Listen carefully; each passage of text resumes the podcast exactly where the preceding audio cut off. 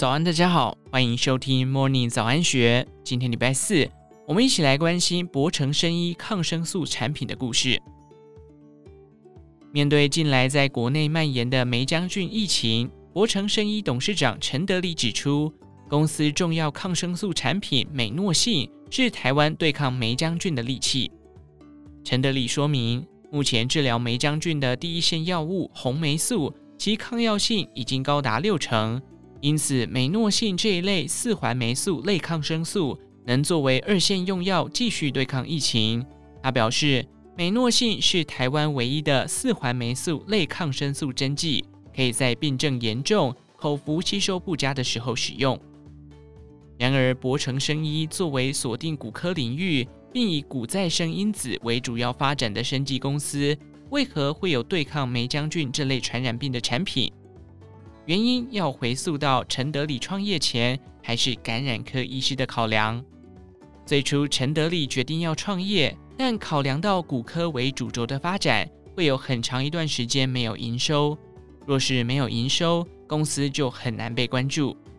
而陈德礼的做法是从自己的感染科专业探索，寻找价值被低估的老药，以作为公司发展初期可以快速成为产品销售的药物。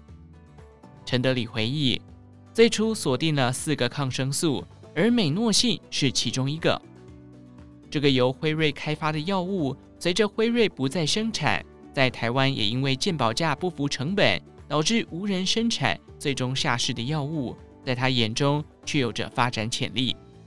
这关键就在于陈德礼与团队长期投入研究的病菌——包氏不动杆菌，这是一支非常有抗药性的病菌。尽管当时有一两个药物可以用，但最后还是会出现抗药性。陈德礼表示，该病菌是加护病房感染的主因之一，始终存在二线抗生素的需求。而美诺信作为广效性的抗生素，能够针对加护病房病菌出现抗药性时，作为二线药物使用。因此，在博成创业的第一天，陈德礼就决定以更新制程的方式。投入美诺信的开发，但美诺信前身是下市药物的历史，让博成在寻找生产伙伴也碰过壁。陈德礼透露，当时寻求大厂代工多次被婉拒。然而，他看到的是美国已经针对抗药性议题，越来越多针对下市老药重新上市使用的讨论。在坚持开发的策略下，最终找到桃园的杏林新生制药进行生产。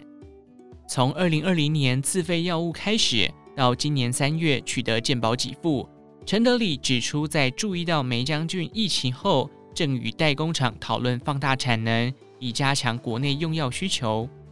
他表示，国外以四环霉素抗生素治疗已经有不错的成效。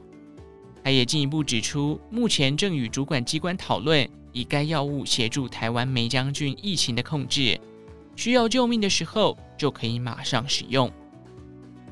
以上内容出自《金周刊》编辑部，详细内容欢迎参考资讯栏下方的文章连结。最后，祝福您有个美好的一天，我们下次再见。